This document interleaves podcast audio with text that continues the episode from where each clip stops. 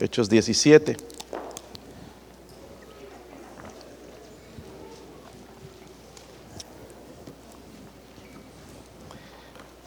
Hechos 17. Hermanos, si lo encuentran, pónganse de pie. Vamos a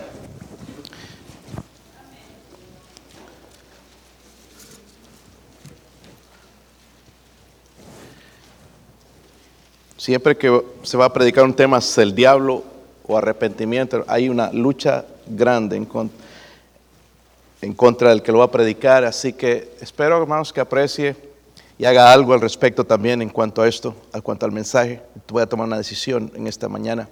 Nada más dos versículos, hermanos, y después vamos a desarrollar el mensaje, el 30 y el 31. Yo leo el 30, todos juntos leemos el 31. ¿Sí lo tienen, hermanos? ¿Puedes poner un poquito más de volumen, hermano? Gracias. Versículo 30. Pero Dios, habiendo pasado por alto los tiempos de esta ignorancia, ahora manda a todos los hombres en todo lugar que se arrepientan.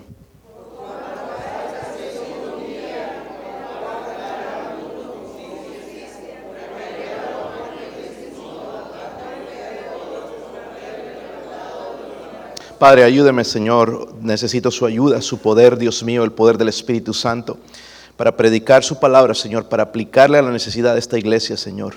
Ruego, Padre, que nos hable, Señor, que eh, el Espíritu Santo se mueva. Si hay alguien aquí, Señor, que no tiene la salvación, Señor, ruego, por favor, que usted traiga la convicción, la convicción, Señor. Usted es Dios, el Todopoderoso. Ruego, Señor, por favor, por su ayuda, su bendición, Señor, podamos al final tomar una decisión que traiga avivamiento a nuestros corazones.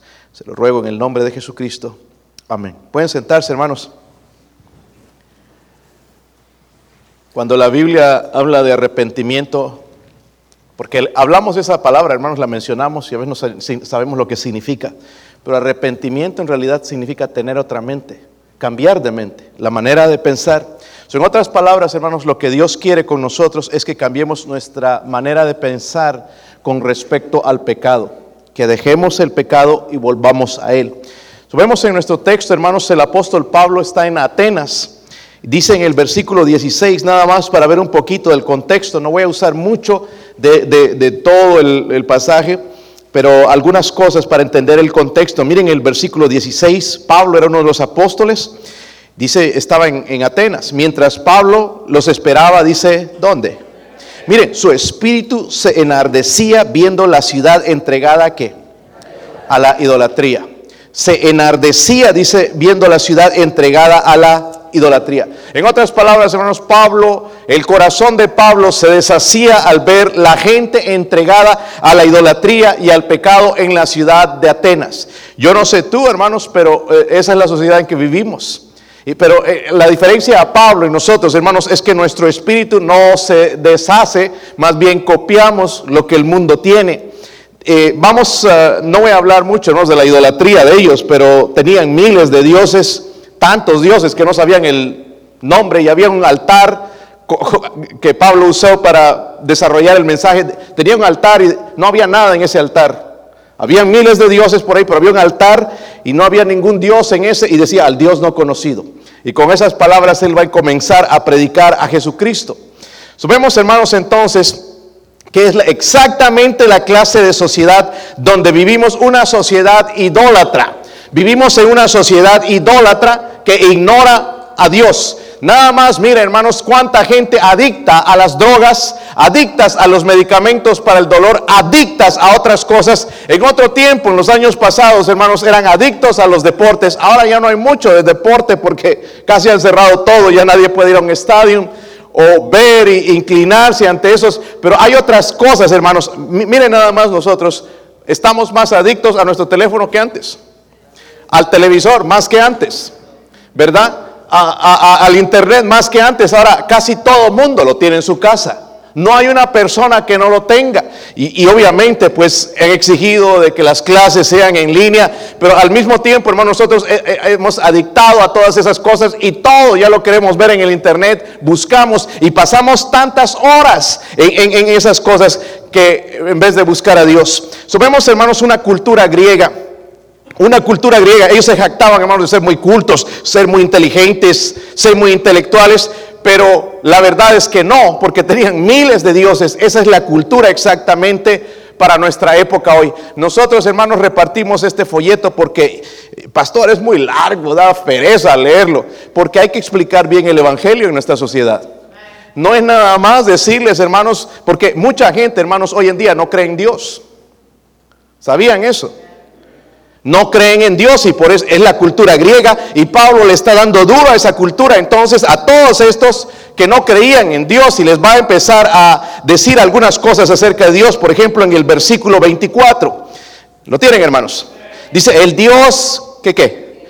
Que hizo el mundo y todas las cosas que en él hay, siendo el Señor del cielo y de la tierra, no habita en templos hechos por manos humanas les está hablando de la idolatría porque ellos tenían sus templos para cada dios también.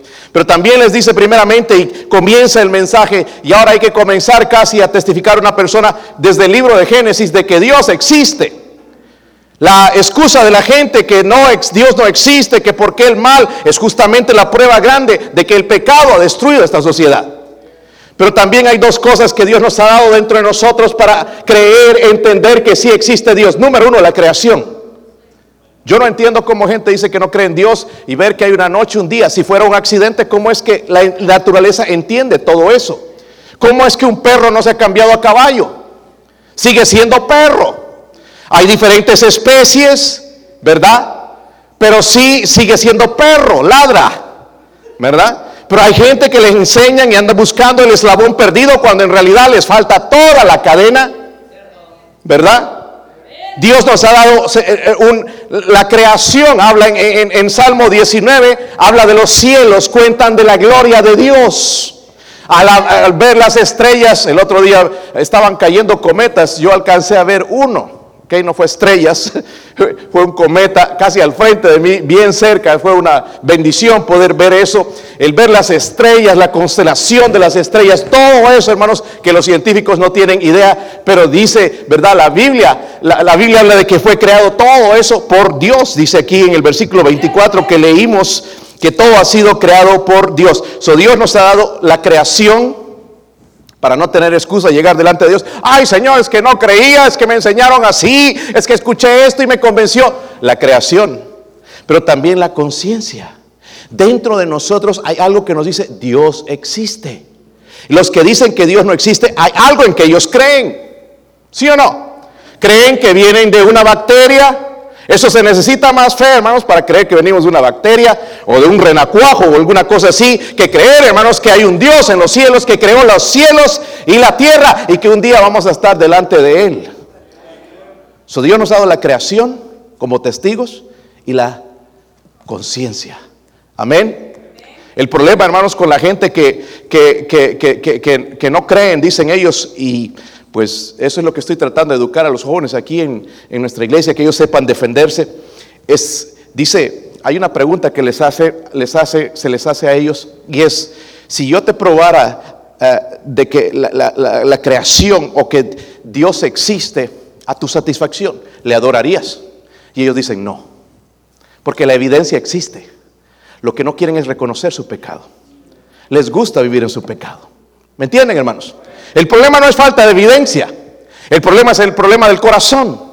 Y eso es otra situación. Y Pablo llega a una cultura griega, hermanos, que se captaban de ser cultos, de ser muy inteligentes, pero lastimosamente estaban ciegos, perdidos, al igual que nuestra cultura en nuestros, nuestros días, la sociedad moderna, hermanos, cada quien piensa que conoce la verdad. O oh, no, yo creo de esta manera. Les contaba a los jóvenes ayer cuando a mí me tocó una calle, una puerta, hermanos, toqué la puerta y salió este hombre alto con un arete aquí y se movía medio raro. Y el, un perrón tremendo, hermanos, se quería salir y comernos a, mi hijo y a mí. Y él lo pateaba adentro, enojado. Y dije, ay, este hombre va a salir, me va a comer. Pero más bien se salió y se tranquilizó, ¿verdad? Y, le empecé a testificar y todo, y le empecé a hablar de Jesucristo. Me dijo, Jesucristo no es Dios. Jesucristo es Dios, le dije. Abrí la Biblia en, en, en Juan 8:24 y le mostré. ¿Sabes cómo se presentó Dios a Moisés? Como el gran yo soy. Dice aquí en, en Juan 8:24 que él dice, el que no cree que yo soy, dice sus pecados morirá. So, Él es Dios. Lo creas o no, Él es Dios. No, Dios es otra persona, Él es Dios. No, y a pesar que la Biblia la han cortado por aquí, han, han quitado partes, han puesto aquí. ¿Dónde está el libro de Santa Magdalena? ¿Dónde está el libro de San Judas? De San Judas Iscariote. Yo le dije, esos libros no son inspirados por Dios. ¿Entiende? Y aparte, mira, tú puedes ser que no crees la Biblia, pero yo te digo que la Biblia es verdad, ¿sabes por qué? Porque la Biblia cambia mi corazón. Ha cambiado mi vida. Ha cambiado, le mostré a mi hijo, ha cambiado mi hijo, ha cambiado mi, hogar, ha cambiado, ha cambiado la sociedad. Es un, es, si no es palabra de Dios, entonces dime qué es. Ya eso ya él no pudo decir nada. Porque este libro transforma, hermanos, la vida. Gente que dice, no, ese libro es escrito por hombres, hombres inspirados por el Espíritu Santo. Por eso es que sigue cambiando vidas. Por eso es que sigue transformando el corazón de, nuestros hijos, de nosotros mismos, de la sociedad. Esto es lo que necesita este mundo. Amén. Y vemos, hermanos, esa sociedad. Entonces, hoy mismo tenemos el espíritu de la sociedad griega. Y Pablo, hermanos, no tuvo miedo de confrontarlos. Nosotros tenemos miedo de encontrarnos con un ateo porque no sabemos qué le vamos a decir. Empiece a hacerle preguntas. ¿Y cómo piensas tú que viniste? Pues mi papá gorila, mi mamá era un orangután. miren, hermanos, de verdad que para eso se necesita ser uno eh, cabezón. Es, es, es, de verdad, es más fácil, hermanos, creer que, que Dios creó, dice, como dice aquí, creó todas las cosas. En Él subsisten. Este mundo, hermanos, tiene orden. Si hubiera sido una explosión, sería todo desorden. Aunque vemos en los Estados Unidos un desorden tremendo. Pero es otra cosa, es el asunto del corazón. No es de la explosión, el Big Bang o Big Boom. ¿Verdad? Es el corazón. Y Pablo no tiene miedo, hermanos, de confrontar esas ideas de los atenienses. Los va a enfrentar con la verdad. ¿Cuál es la verdad? Esta es la verdad. Amén. Cristo dijo, yo soy el camino, la verdad y la vida. Nadie viene al Padre sino por mí. El camino. ¿Cuál es la verdad? Cristo es la verdad. Pilato le preguntó a, Cristo, hermanos, ya estaba convencido, ¿cuál es la verdad? Él era la verdad. Lo que Pilato necesitaba era a Cristo. Y hubiese sido salvo, lastimosamente hoy está en el infierno por no haber creído a Jesucristo. Supongamos, hermanos, en nuestro texto a Pablo, llegando al punto, porque leímos el versículo 30, ¿verdad? Dice, pero Dios, habiendo pasado por alto los tiempos de esta ignorancia, de la idolatría, de poner a los hombres la sabiduría como un Dios. Dice, ahora manda a todos los hombres en todo lugar que se que. Porque dice, por cuanto ha establecido un día en el cual juzgará el mundo con justicia por aquel varón a quien designó, dando fe a todos los hombres con haberle levantado de los muertos. Subemos, hermanos, llega al punto principal. ¿Verdad? ¿Cuál es el punto principal? Presentar las buenas nuevas del Evangelio. Ya les mencionó, Dios es el Salvador, pero le está mostrando las buenas nuevas. Les muestra tres aspectos importantes que debemos saber nosotros. Por ejemplo, Dios ha designado una persona para solucionar el problema del pecado. Se llama Jesucristo. ¿Verdad? Yo no puedo ir, hermanos, a una persona y pedirle perdón por mis pecados. Aunque algunos de nosotros deberíamos ir a veces pedir perdón a las personas que hemos ofendido. Pero el único, hermanos, la única persona que, podemos ir para buscar perdón de nuestros pecados es Jesucristo. Dice que Él vino, vino a buscar, vino a salvar lo que se había perdido. Nosotros estábamos perdidos. Miren nada más cómo pensábamos. Miren nada más la manera en que pensábamos de llegar a Dios. ¿Se acuerdan? Algunos de rodillas, tres kilómetros para hacer una procesión, para que Dios derrame bendición y esa no era la manera. En nuestra ignorancia. ¿Sí o no? O de haciendo buenas obras y mandando dinero a los pobres y haciendo esto. En otras palabras, hermanos, Bill Gates sería, iría al cielo. Y ese hombre está más perdido que usted y yo. Si no se arrepiente va a ir al infierno de cabeza por la maldad que hay en su corazón. Amén.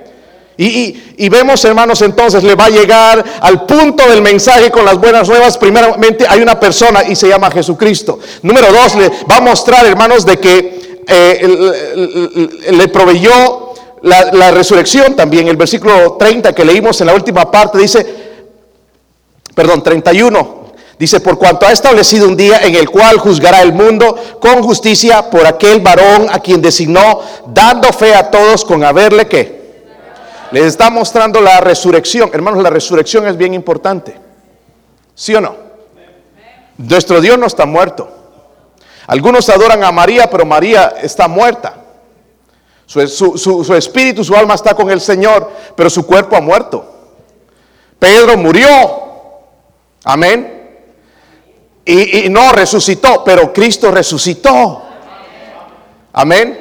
Él resucitó y él dijo claramente para nosotros, dice, porque yo vivo, vosotros viviréis. es la prueba contundente, hermanos, la resurrección, ¿verdad? La el, dar, aprobar, el poner el sello del mensaje del Evangelio. Número tres, ordena a todos los hombres en todo lugar que se arrepientan. Y arrepientan significa cambiar de mente. Hay un mandamiento aquí, hermanos, que aplica a todos nosotros. Y hoy voy a predicar nada más un punto. Nosotros somos moralmente responsables. ¿Qué? Pero si llegamos a entender este punto va a ser tremendo. Somos moralmente responsables. Vivimos en una sociedad que culpa a todo el mundo de todo. No, es culpa de fulano. ¿Han visto en sus hijos, hermanos? Daniel a veces hace cosas, hermano. No, Joshua, Gabriel, Adriana ya desde pequeños. Pero nosotros grandotes a veces ponemos responsabilidad en otros. Es que yo no crezco por tu culpa. Tú puedes crecer espiritualmente. ¿Sí o no? Un bebé va a crecer, hermanos, normalmente si lo alimentas bien. Pero si tú te alimentas mal espiritualmente, no vas a crecer nunca. Necesitas alimentarte continuamente, llenarte de la palabra de Dios y vas a crecer espiritualmente. Eso es, hermanos, es sumamente importante, somos moralmente responsables delante de Dios. Moralmente responsables delante de Dios. ¿Sabe? Dios se ha dado a conocer al hombre. Este hombre me dijo ayer, pues Dios es uno y el, Jesús es otro. Y, es, y fue un buen hombre. No, no, no, sí, fue un buen hombre, pero es Dios. Yo no me quería salir de ese punto. Jesucristo es Dios, lo creas o no lo creas. Y podemos hablar y abrir la Biblia y mostrar en las escrituras, pero el problema con este hombre es que no creía las escrituras. Pastor, ¿cómo sabe que Jesucristo es Dios? Jesucristo se levantó de los muertos. Yo doy, dijo mi vida, nadie me la quita. Tengo el poder para dar mi vida y para volverla a tomar. ¿Quién, si, son, si no es Dios, puede hacer eso? Él es Dios. Ahora te voy a mostrar más acerca de él. Pero Dios se ha dado a conocer al hombre por medio de Jesucristo. Por ejemplo, en Juan 1.8 dice, a Dios nadie le ha visto jamás. ¿Quién ha visto a Dios? Yo no sé estas personas que dicen que vieron a, a Dios, pero aquí dice a Dios no le ha visto nadie, lo vio jamás. Pero miren esto, el unigénito Hijo, está hablando de Jesucristo, que está en el seno del Padre, Él le ha dado a conocer. En otras palabras, Jesucristo es Dios. ¿Lo cree? Dice, Él le ha dado a conocer. Nadie ha visto al Padre, pero Cristo le ha dado a conocer. En otra ocasión Él dijo, el que me ha visto a mí, ha visto al Padre. Pastor, pero ¿cómo es posible? yo no soy Dios para tener que explicarte todas estas cosas. Es aquí donde entra lo que se llama la fe. Amén. Así como tú tienes cuerpo, alma y espíritu. Eres un ser tripartito y no te puedes explicar por qué. Tu cuerpo no es tu alma, ¿sí o no? ¿Sabes por qué eres un ser viviente? Porque entraste caminando. ¿Cuántos entraron en ambulancia o camilla? Algunos tienen cara de que sí. entraron caminando, ¿verdad, hermanos? Entraron caminando y están ahí, están respirando, se están moviendo, están rascando ya para salir, mirando la hora. Somos humanos. Ese es nuestro cuerpo. Pero a ese cuerpo algo le da vida. Es el aliento de vida, el espíritu del hombre, no el Espíritu Santo, el espíritu del hombre. Y luego tenemos un alma donde está sentado lo que llamamos el corazón, la voluntad de nosotros, ¿verdad? Somos un ser tripartito. No estoy aquí, hermanos, para explicar todo acerca de la Trinidad de Dios, pero Dios dice, Cristo, habla de, de Jesucristo que Él le ha dado a conocer. En Dios se ha revelado, en Cristo se reveló Dios al hombre. ¿Ok? La resurrección es el sello, les mencioné hace un momento, de la verdad del ministerio de Jesús. Hermanos, si Jesús no hubiera resucitado, aquí estamos perdiendo el tiempo. Estábamos como los chinos con Buda, Confucio, confundidos, los marianos, pero Cristo resucitó de los muertos. Su mensaje tiene su base, hermano, su poder en eso, en la resurrección. Pastor, ¿y cómo sabe? Este hombre me está diciendo, es que descubrieron los huesos de Jesús. ¿Quién te dijo que son los huesos de Jesús? La tumba está vacía. Dice que encontraron los huesos de Jesús, pero ni siquiera saben cuál es la tumba. La tumba de los huesos de quién serían. Miren lo que hace el hombre, hermano, sí. Y hay gente que se lo cree porque agarró un librito ahí de un, de un ateo, de un inconverso y, lo leyó y le convenció porque son palabras bonitas. La Biblia dice que Cristo resucitó al tercer día de entre los muertos. No hay, no existe tal cosa de que su cuerpo está por aquí porque Él resucitó. Por eso, hermanos, podemos conocer a Dios. No hay excusa. Usted y yo podemos conocer a Dios. Porque Cristo ha revelado al Padre. Amén. Dice la Biblia. Entonces, si, si, si podemos conocerlo, por eso Él nos está diciendo con toda autoridad, ahora manda a todos los hombres en todo lugar que se arrepientan. Eso Él tiene el derecho, ¿verdad? Dice que manda a todos los hombres en todo lugar que se qué. Ahora, Dios está llamando, hermanos, a todos los hombres a arrepentimiento, a un cambio de mente, tener otra mente en cuanto al pecado. Vamos a hablar, hermanos, en cuanto a los cristianos, porque nosotros los cristianos a veces no nos arrepentimos, no nos quebrantamos y seguimos haciendo lo mismo. Hay cosas que Dios nos ha hablado. Gracias, hermano Susano, por tu testimonio de poder responder a la invitación de Dios. Eso es el quebrantado, eso se llama arrepentimiento. Ahora, vamos a ver entonces si vas a ir por el camino. es, es, ya Dios habló para el cambio de mente. Miren en 2 Corintios, quiero que vean estos versículos. 2 Corintios 7.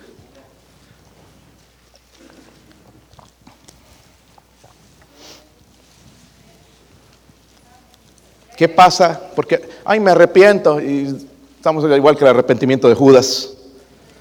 Eso no fue arrepentimiento, fue remordimiento. Hay una diferencia grande en eso. Segunda de Corintios 7. ¿Están ahí, hermanos? Miren el versículo 8. Porque aunque os contristé con la carta, Pablo hablaba fuerte a la gente a veces, hermanos, y hay cristianos que se ofenden con las palabras fuertes de la predicación. Pero Pablo hablaba fuerte, inspirado por el Espíritu Santo, obviamente. Dice, no me pesa aunque entonces lo lamenté, porque veo que aquella carta, aunque por algún tiempo os que contristó. ¿Saben lo que significa contristar? Entristecer. ¿Ok? Les agüitó la carta en nuestro lenguaje. Dice, ahora me gozo, no porque hayáis sido contristados, sino porque fuisteis contristados. ¿Para qué? ¿Cómo puede haber arrepentimiento si no somos contristados? Cuando hablamos de la mentira, hermanos, deberíamos ponernos a chillar como un niño. En realidad deberíamos arrepentirnos. Venir al altar, wow, yo mentí. En esa aplicación que envía el trabajo, mentí. Oh, pastor, como hoy vivimos en una sociedad, hermanos, tratando de justificar el pecado. Hay gente, hermanos, que de verdad me hace enojar a mí en la inmoralidad en que quieren vivir, eh, vivir rompiendo leyes. Yo trato, hermanos, de no romper las leyes de Dios y tampoco la de los hombres. ¿Escucharon? Porque si yo temo a Dios, yo temo a los hombres. Amén. Pero algunos vivimos rompiendo la ley todo el tiempo. Es que así lo hacen allá, no, para no pagar impuestos y esto. Y siempre aparece uno que se va por el. ¿Por qué se están poniendo rojos, hermano? Pero noten lo que sigue diciendo. Si no fuisteis contristados para arrepentimiento porque habéis sido contristados según quién. Miren, para que ninguna pérdida padecieses por nuestra parte. miren esto, porque la tristeza que según Dios produce qué. Muchos de nosotros nunca somos tocados por esto. Dice, para salvación, de que no hay de qué arrepentirse, pero la tristeza del mundo produce qué? Gente que se arrepiente por un tiempito y ya después otra vez vuelven a hacer lo mismo. Eso no es un arrepentimiento genuino. Nunca has cambiado de mente. Lo que está diciendo, eh, lo que estoy tratando de decir, hermanos, que el cambio de, mente va a tener dolor. Va a haber tristeza. Amén. Miren nada más en la manera en que hablamos a nuestros padres jóvenes. Deberíamos arrepentirnos. Llegar un momento, wow, ¿cómo es que yo le hablo de esta manera? Y eh, hermanos, esto viene de Dios, obviamente. Responder y cambiar mi manera. Ya no voy a hablar así, ya no voy a ser respondón, ya no voy a hablar mal de mis papás, pensar que son trogloditas porque no piensan igual que yo, que están muy antigua, que creen mucho en lo que predica el pastor, mucho en la Biblia. Dios los puso ahí como una autoridad. Pero nunca hemos llegado al punto del arrepentimiento. Estoy hablando de un cristiano. Un cristiano, hermanos, se entristece por el pecado. Causa dolor. ¿Verdad? Por eso vemos a veces eh, hermanos en el altar, están derramando lágrimas. Quizás Dios tocó en algún sentido su corazón y, se ha arrepentido, entonces ya cambió la manera de pensar. Va a cambiar su manera de vivir en cuanto al pecado. De verdad, hermanos, que creo que necesitamos arrepentirnos porque Dios dice, es un mandamiento de Dios, ahora manda a todos los hombres en todo lugar que se qué. Ahora, hay una ilustración también en la Biblia, hermanos, del verdadero arrepentimiento. Miren Mateo 21. Mateo 21. ¿Sí lo tienen, hermanos? Todavía no. Ok.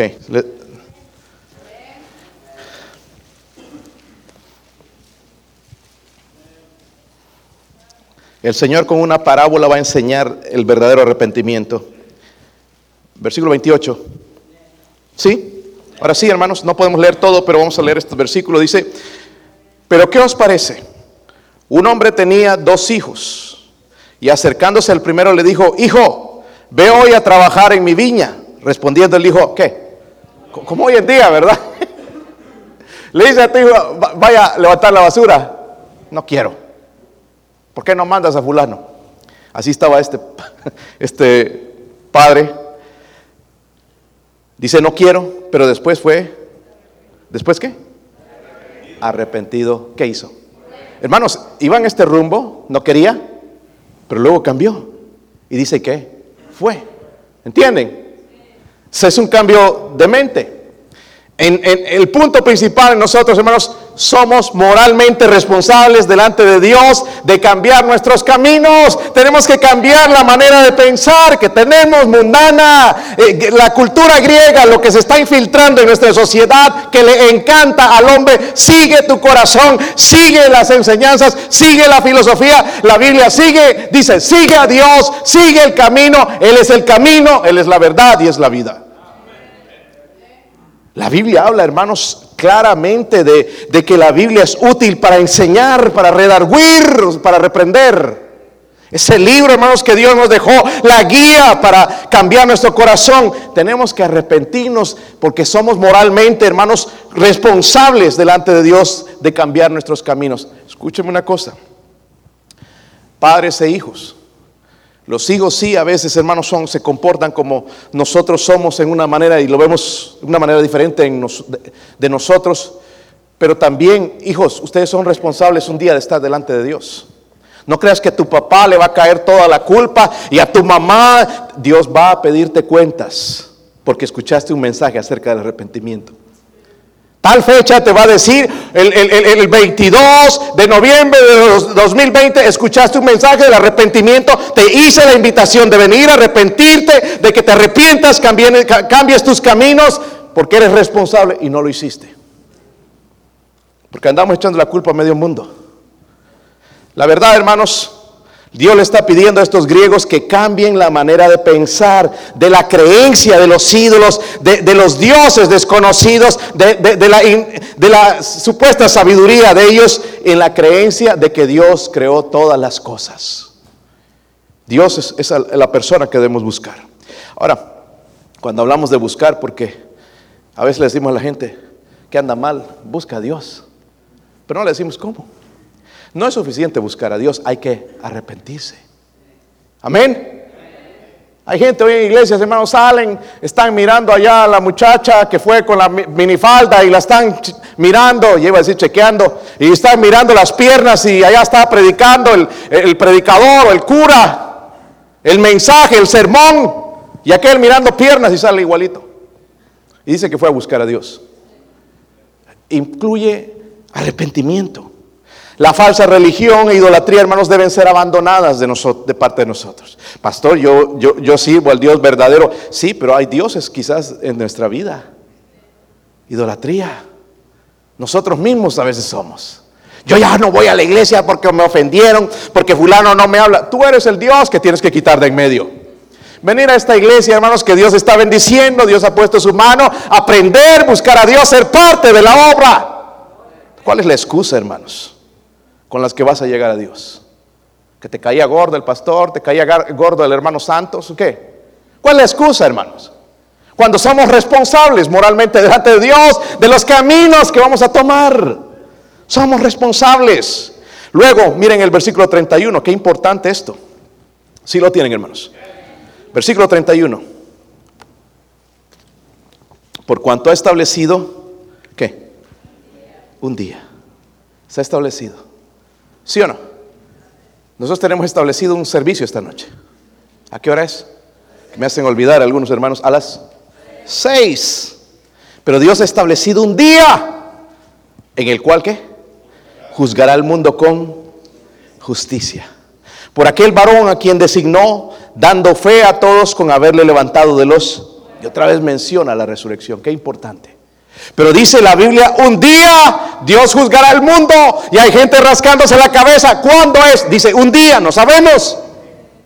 Pero Dios va a juzgar el mundo, Dios va a juzgar a cada uno de las personas, va a juzgar primeramente a los malvados. Dios es un juez, ¿sabían? Pero es un juez justo.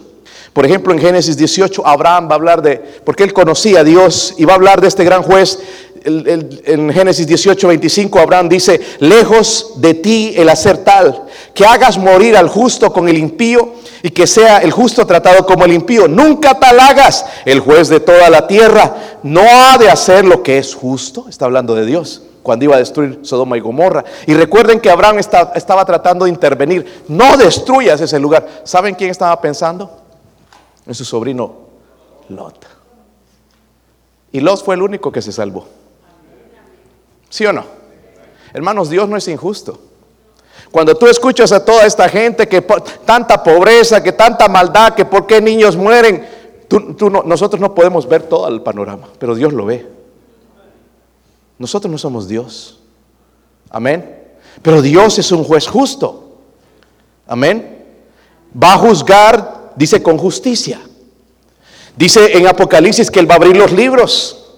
Y cada uno estará ya entonces a los que no creyeron en Dios y a ver, aquí están los libros, tú escuchaste un mensaje que, que, hablaba de que yo soy Dios, de presentarte a mi Hijo Jesucristo. A ver, aquí está la fecha, está todo para que tú te puedas defender delante de ese juez. Él va a dar esa oportunidad en el juicio del gran trono blanco. Y no es que una vez leí un folleto y fui a la iglesia de una vez y eso no es suficiente. Tenemos que creer. Pero tenemos que arrepentirnos de nuestros pecados y esos pecados nos deben llevar a Cristo porque Él es el Salvador.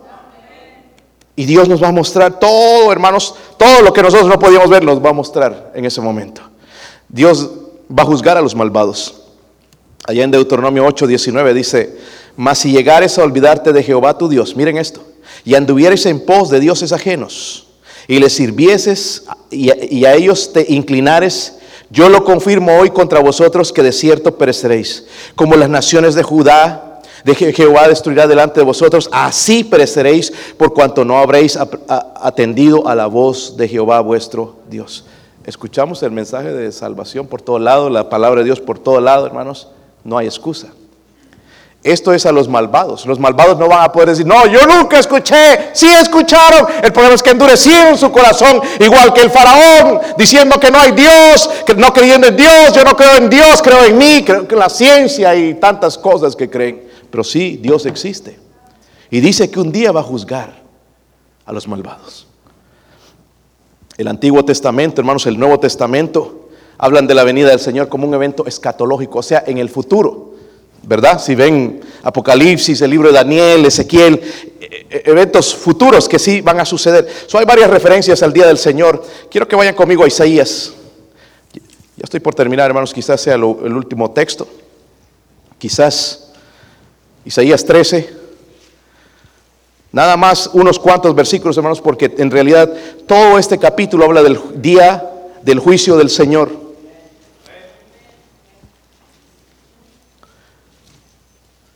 ¿Sí lo tienen? Dice, aullad, porque cerca está el día de quién? De Jehová. Dice, vendrá como asolamiento del Todopoderoso. Por tanto, toda mano se debilitará y desfallecerá todo corazón de hombre y se llenarán de qué. Hermanos, dígame si esto no está sucediendo en nuestros países.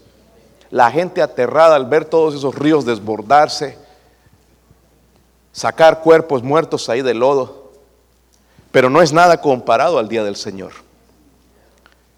Dice, desfallecerá todo corazón de hombre y se llenarán de terror, angustias y dolores se apoderarán de ellos apoderarán de ellos, dice, tendrán dolores como de mujer de parto, se asombrará cada, cual al mirar a su compañero, sus rostros, rostros de llamas, y aquí el día de Jehová viene terrible y de indignación y ardor de ira para convertir la tierra en soledad y raer de ella a sus pecadores. Hoy la gente está asombrada con el coronavirus, con lo de las elecciones aquí, vienen peores cosas. Pero ¿saben qué, hermanos? Para el cristiano hay buenas noticias. Así fue ayer, hermanos, alguien que me empezó a hablar de las elecciones y que no, que... mira, la verdad que a mí no me interesa mucho eso. Yo sigo confiado en el que sigue el trono, no en estas personas. Que sea quien sea, son humanos. Y va a salir el que Dios quiera. Aunque a mí no me guste. Aunque a usted no le guste. Porque Dios hace lo que Él quiere. Hermanos, Él tiene su plan. Pero van a suceder más cosas. Mira nada más el desastre. Ayer les advertí a los hermanos que vinieron a la visitación. Hermanos, tengan cuidado en estos días. Porque el caos y las cosas van a multiplicarse. Cuidado que te vas al Black Friday, hermanos. Cuidado y pasa algo. No estoy diciendo que no vayas. Porque es la única manera de conseguir el televisor de 80 pulgadas que estás soñando. No sé cómo lo vas a cargar, pero este, ten cuidado en este fin de año. Ten cuidado donde te metes, donde vas, porque van a suceder cosas. Ten cuidado porque son momentos, hermanos, donde Dios está tratando de llamar la atención de cada uno, llamándonos al arrepentimiento. Y el hombre no se arrepiente cuando las cosas van bien, nos arrepentimos cuando viene algo. Así somos los humanos, hermanos. Yo no quiero que eso me suceda a mí porque sí he visto la mano de Dios en el pasado. Y cuando Él juzga, wow, duele. Y se debilita uno y no sabe qué hacer. Y dice, igualmente, hermanos, eh, cuando habla aquí de su ira, hermanos, dice, raerá de ella, dice, a sus pecadores. Va a limpiar de la tierra en un día. Él es paciente, es misericordioso, pero va a haber un día que ha establecido para el juicio. ¿Saben lo que dice en Hebreos 9:27? Está establecido. Cuando le mencioné este versículo a este hombre, me dijo, yo estoy yendo en ese camino. Está establecido para el hombre que muera. Espérense, no pases muy rápido porque yo sé que no te quieres morir. Vas a morir un día. ¿Sí o no? Un día vas a estar al frente de una iglesia en un ataúd. Tus familiares a un lado saludando ahí con lágrimas, dependiendo cómo morimos también, ¿verdad? ¿Sí o no? En rebeldía o si morimos sirviendo al Señor, bueno, son lágrimas, pero sabemos que nos vamos a encontrar un día. Pero cuando fue en rebeldía, qué dolor para la familia queda más dolor y qué hice mal y, y cómo qué pude hacer y por qué murió así. Vamos a morir. Está establecido para el hombre qué. Y después de esto. Ah, yo creo que el juicio es aquí. No, dice, después de que te mueres es el juicio. Es que nadie ha visto venir a nadie de los muertos. Hay un hombre, se llama Jesucristo, regresó de los muertos. Sí hay el testimonio. Amén. Sí hay. El punto es este, hermanos. Somos responsables delante de Dios. Es hora, hermanos, de cambiar nuestra manera de pensar. ¿Sí o no? Es hora de cambiar nuestra manera de pensar. Dios le dice hoy, ahora manda a todos los hombres. Es un mandamiento, no es un invento de la iglesia bautista la fe o de cualquier otra iglesia. Dios manda a todos los hombres que sé que, que cambien la manera de pensar, dejar el pecado y se arrepientan y vuelvan a Dios. ¿De qué nos debemos arrepentir? Pues ya que nosotros, hermanos, somos tan espirituales, ¿qué tal de los malos caminos en que andamos? Algunos andamos desafiando a Dios. A mí no me va a pasar nada. Mm, síguele. Síguele. Porque dice la Biblia que la palabra de Dios no regresa vacía. A veces la usamos para el que se convierte, pero la palabra no regresa vacía porque el que la escucha se arrepiente, hay salvación, pero el que no se arrepiente, hay juicio. Tomemos el versículo, hermanos, como es. Porque tomamos lo bueno, pero no lo que dice el después. Amén. Dice que hay un día donde Dios va a juzgar el mundo. Debemos arrepentirnos, hermanos, de los caminos donde andamos, las amistades que tenemos. Amigos que no buscan a Dios, que se burlan de Dios, que viven como el diablo, debemos apartar de ellos. Dios nos está hablando, arrepiéntete. Cambia de manera de pensar. Ya has escuchado el mensaje. ¿Qué más esperas en tu vida? Dios quiere que nos arrepintamos de la idolatría. Ay, pastor, yo no tengo imágenes. Sí, ahí tienes la foto tuya en toda la casa. Por eso no hay cucarachas en la casa.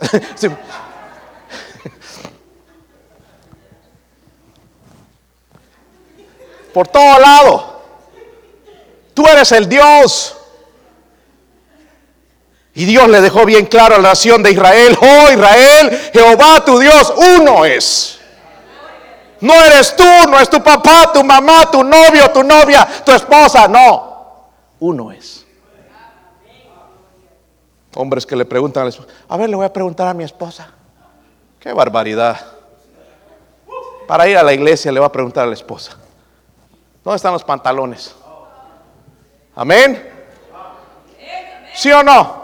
Debería ser el primerito, allá bien listo, todos despierten, hijos, vamos a ir a la iglesia, vamos a ir a adorar a Dios.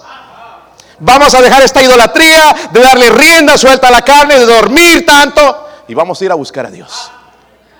Que ese cuerpo lo tratamos, hermanos, como ronca ese cuerpo. Se acuesta. Ay, ay, ay, otro ratito más, a las 11 de la mañana. Ay, casi no dormí.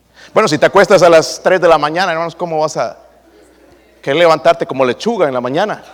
Hermanos, escúchenme una cosa. Yo he visto aquí los dientes de cada uno y no he visto vampiros. Tú no eres un murciélago, vampiro,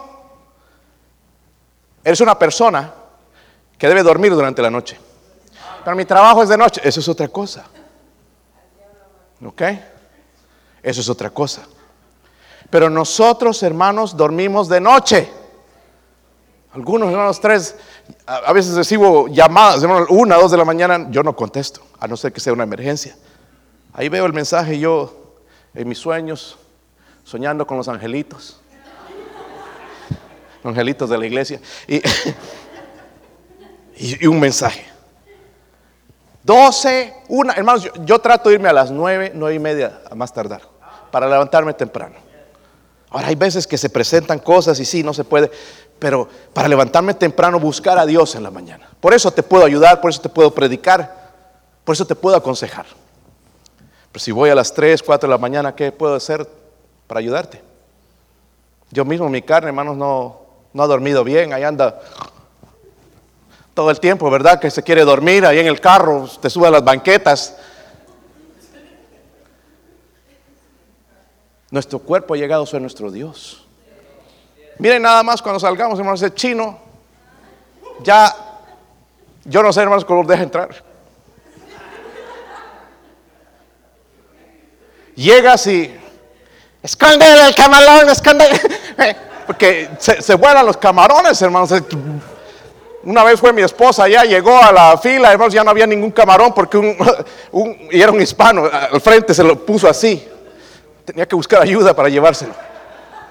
Ver una dama, hermanos, dejar por lo menos dos o tres. Pero, y algunos llegan, hermanos, allá y la esposa con sus tres o cuatro hijos allá sentada. Allá, y se va, él se sirve y la pobre esposa ahí esperando. Hasta que él termine. El jefe termine. ¿Quién te crees tú, hermano? ¿Dónde está lo que el caballero, digo, el caballero? Dejar pasar a esa dama, primero cuidar a los mocosos, limpiarle la nariz, si tienes que limpiar el pañal y que tu esposa vaya primero. Es que se los van a acabar, pastor.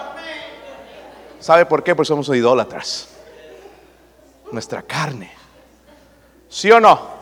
¿Sabe por qué algunos no vamos a visitar? Porque tenemos miedo de que nos regañen. Y, si a mí me gritan, se me sale el indio. ¿Y qué será de mí? Yo no sé. Lo que se te sale es el diablo.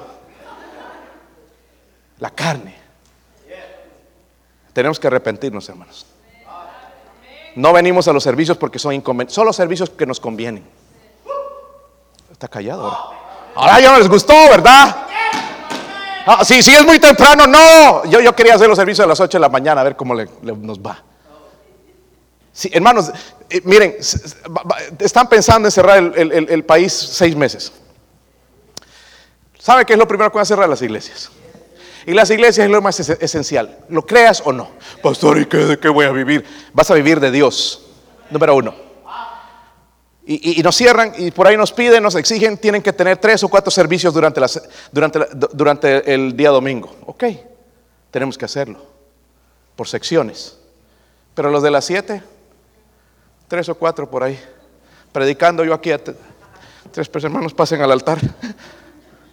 Porque los hermanos se cansaron, están cansados, tienen que descansar. Somos idólatras, hermanos. ¿Sí o no? ¿Sabe cuando nos dicen algo nos ofende? Pero nosotros podemos decir lo que querramos. ¿Sabe por qué? Pues somos idólatras. Uy, a mis hijitos no les digan nada. Sacamos las uñas nos enojamos y bravos a mi hijito no le hacen nada. Bueno, un día a tu hijito si no le llamas la atención va a parar en la cárcel. ¿Y qué vas a hacer? Por idólatras. Amén. Idolatría es que ya, ya es mi tiempo de casarme, mi tiempo de buscar novia, mi pues, Bueno, ¿has preguntado a Dios si ya es tu tiempo? Amén. Porque eso es la última persona que le preguntamos. Hermanos, ¿qué tal de la manera en que tratamos a nuestro cónyuge? Wow. Hermanas, hablen.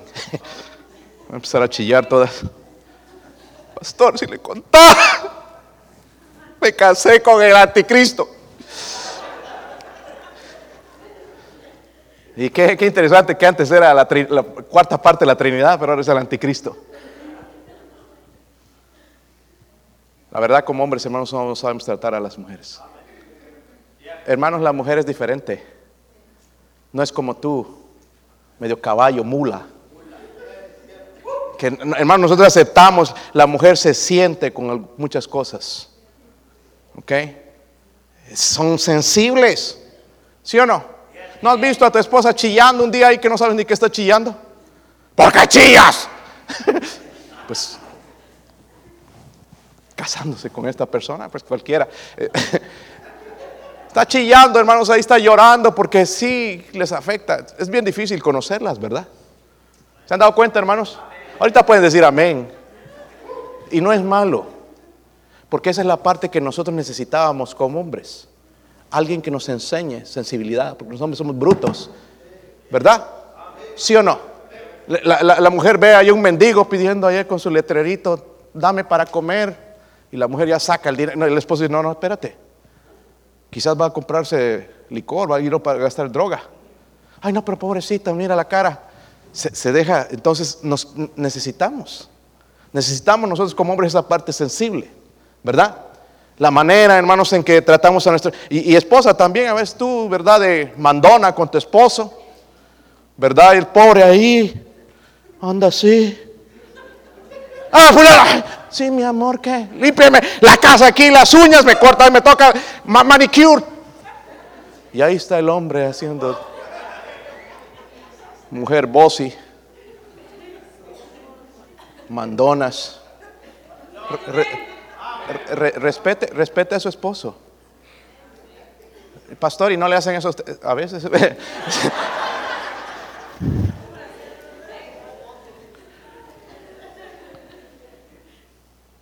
¿Cuántos le lavan los trastes a su esposa?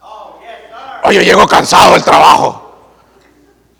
Yo me levanto a las 3 y 45 ¿no? de la mañana, un largo día a veces, y tengo que ayudarle porque es mucho el trabajo en la casa. ¿Se han dado cuenta? Le, has dado cinco o seis hijos y todavía quieres que te tenga todo. No pueden. Y de paso le buscaste un trabajo afuera, cuando ya hay trabajo suficiente en la casa. Hermanas, es trabajo suficiente en la casa. Mejor ya no voy a ir, si algunos están poniendo incómodos. ¿Sabe por qué somos así, hermanos? Pues somos idólatras. Queremos un mejor carro, una mejor casa, pero no nos importa de la persona que se rompa su cuerpo.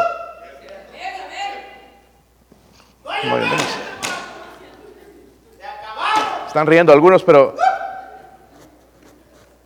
¿qué de la rebeldía, jóvenes, a los padres? No necesitamos arrepentirnos de eso. Nos manda el papá de buena, de buena manera, mire hijo, vaya a tirar la basura y... ¿Por qué ya? Todo yo ahí con los audífonos escuchando a... ¿Cómo se llama? ¿A quién? La música que escuchan algunos. Necesito escuchar un poco más de esa música, ¿verdad? Estoy perdiendo los, la música de moda, la rebeldía.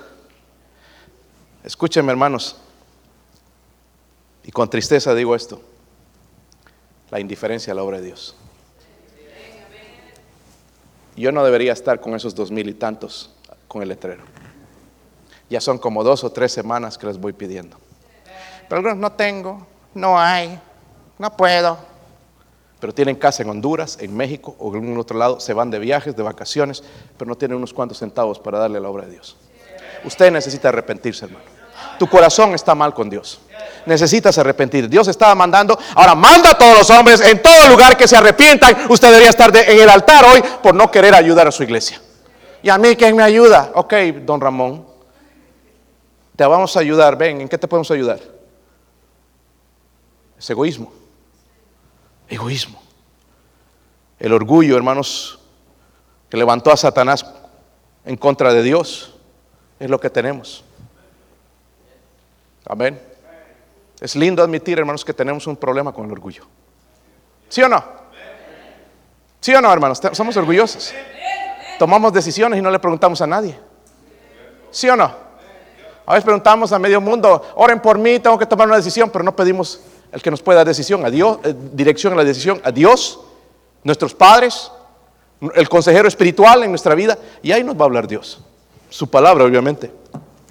Pero somos orgullosos, hermanos, y Dios nos manda a arrepentirnos. ¿Qué tal de pecados ocultos que nunca hemos confesado? Algunos, quizás hipocresía. Venimos con una carita aquí, Dios le bendiga, Dios le bendiga, mi hermano. Está orando por usted toda la semana. Estoy orando mucho. Cuando me dicen a mí está orando mucho, yo sé que no está orando. Porque nunca oramos mucho.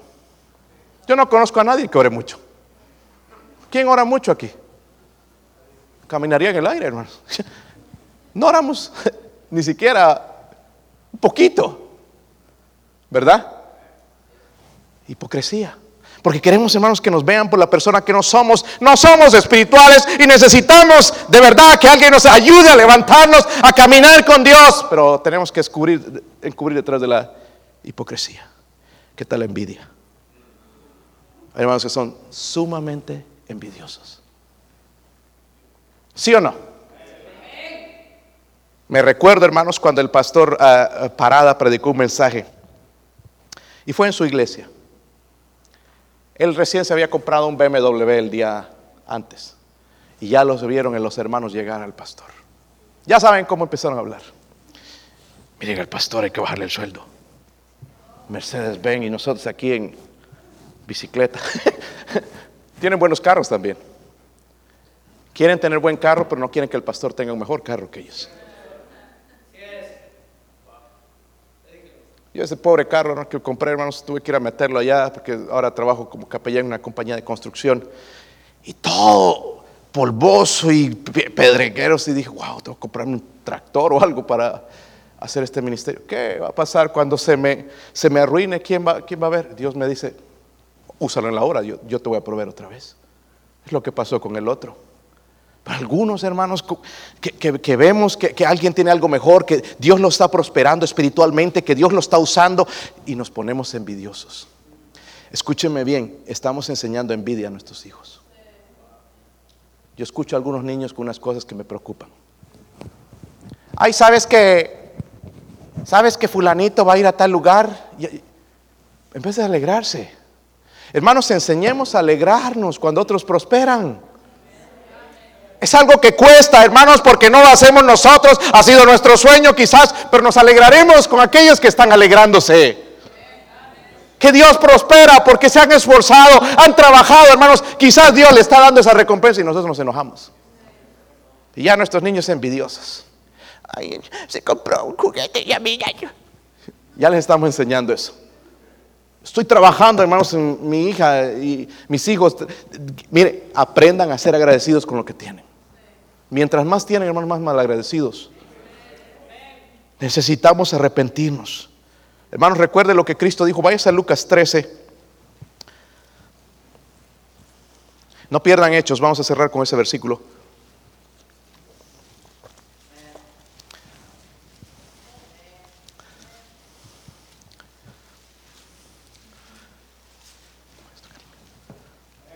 Hechos 13, versículo 3. ¿Lo tienen, hermanos? Esas son palabras del Señor Jesucristo. Algunos que pensaban que ellos eran mejores. Aquí les va a decir estas palabras. Os digo, no antes, sino os que arrepentís, todos pereceréis que. Pereceréis que. Igualmente. So, vivimos en tiempos de ignorancia. ¿Se ha dado cuenta? Algunos, mire, hay americanos tan metidos en la política que piensan que, que, tal candidato los va a salvar de sus cosas. Yo digo, no, es Dios. Hay unos bien metidos, bien confiados, es Dios. Amén. Son tiempos de ignorancia, gente que, que, no cree en Dios, gente que tienen ídolos y, ellos mismos, o vivimos en tiempos de ignorancia. Dios nos está llamando, hermanos, a arreglar cuentas con Él. Yo creo que Dios está hablando a nuestra iglesia. Ahora vayas a Hechos 10, eh, el, 17, sí. Hechos 17. A pesar de todo lo que está sucediendo alrededor, nosotros hoy no tenemos excusa para hacer lo, lo correcto. Versículo 7. Si lo tienen? A los Perdón, no era ese. Leímos el 31, ¿verdad? Dice, déjeme ver.